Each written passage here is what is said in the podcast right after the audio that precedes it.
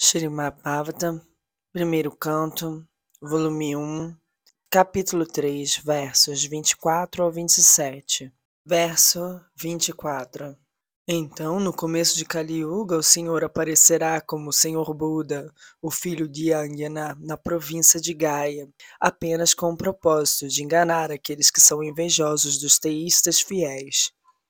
Significado o Senhor Buda, uma poderosa encarnação da personalidade de Deus, apareceu na província de Gaia, Birra, como filho de Anjana, e pregou sua própria concepção de não violência e censurou mesmo os sacrifícios de animais sancionados nos Vedas.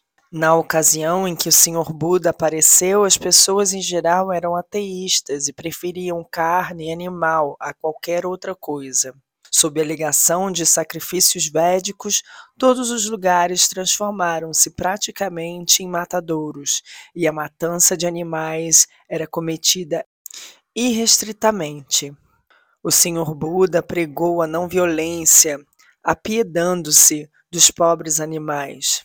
Ele pregou que não acreditava nos dogmas dos Vedas e enfatizou os efeitos psicológicos adversos provocados pela matança dos animais. Os homens menos inteligentes da era de Kali, que não tinham fé em Deus, seguiram esses princípios e oportunamente foram treinados na disciplina moral e em não violência, passos preliminares para se avançar no caminho da realização de Deus.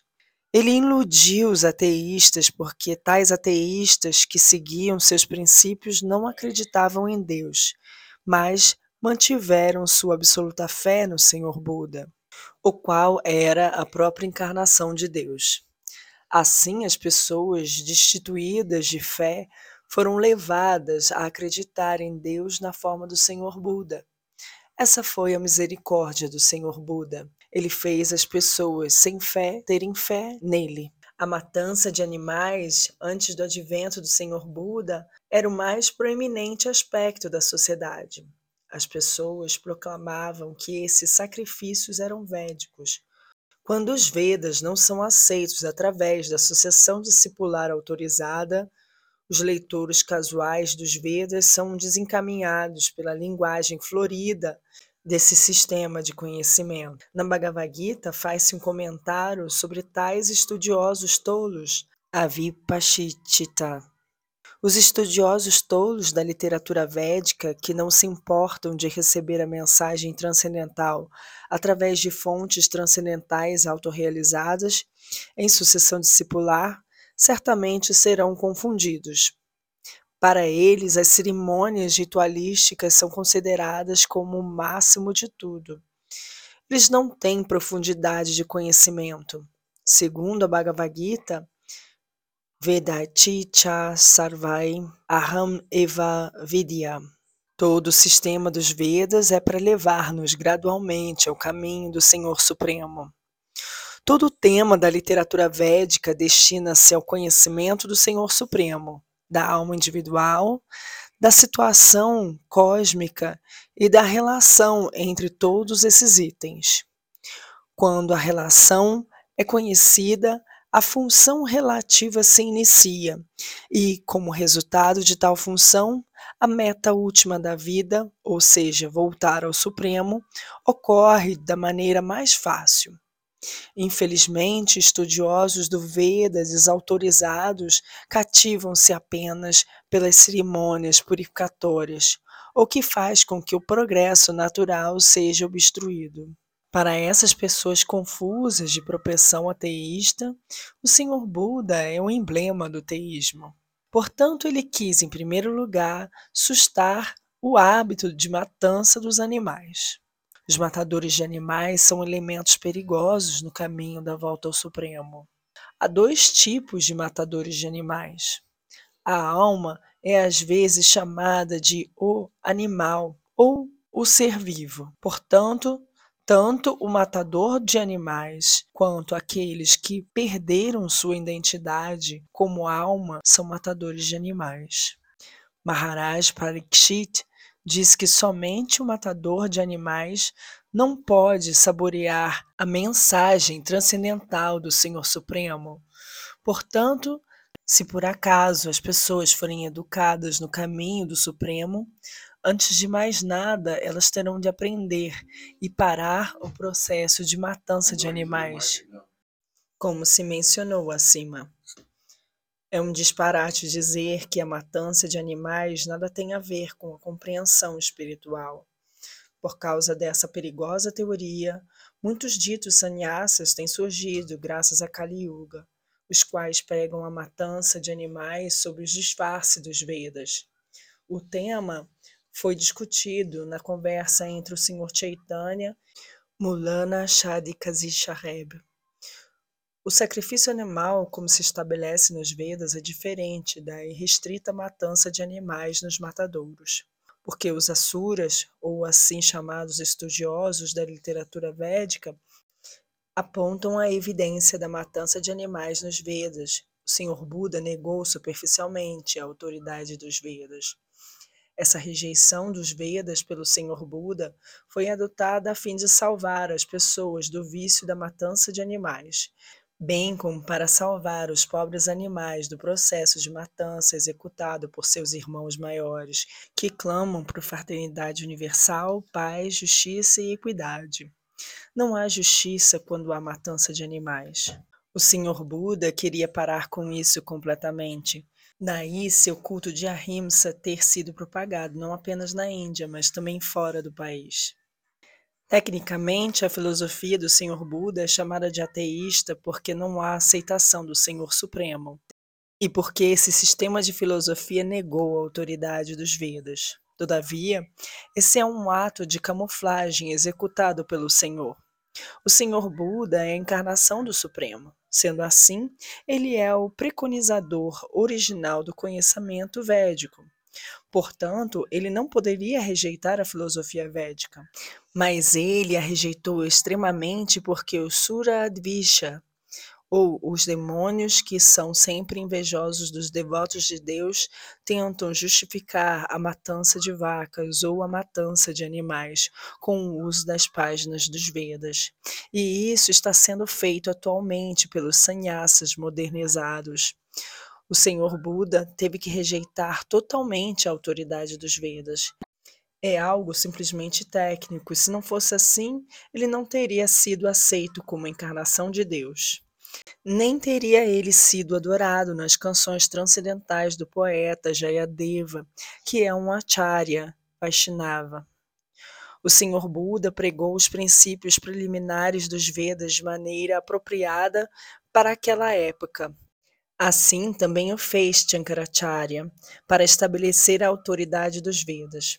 Assim também o Senhor Buda, quanto o Acharya Shankara, prepararam o caminho para o teísmo, e os acharyas Vaishnavas, especificamente o Sr. Shri Chaitanya Mahaprabhu, indicaram para as pessoas o caminho da realização de volta ao Supremo. Ficamos contentes de saber que as pessoas estão se interessando pelo movimento de não violência do Sr. Buda, mas levarão o assunto bastante a sério e fecharão totalmente os matadouros de animais? Caso contrário, o culto de Ahimsa perde todo o sentido. O Srimad Bhagavatam foi composto precisamente antes do começo da Era de Kali, cerca de 5 mil anos atrás. E o Senhor Buda apareceu cerca de 2.600 anos atrás. Portanto, o Senhor Buda está predito no Srimad Bhagavatam. Essa é a palavra autorizada dessa luminosa escritura. Há muitas profecias assim e elas estão sendo cumpridas uma após a outra.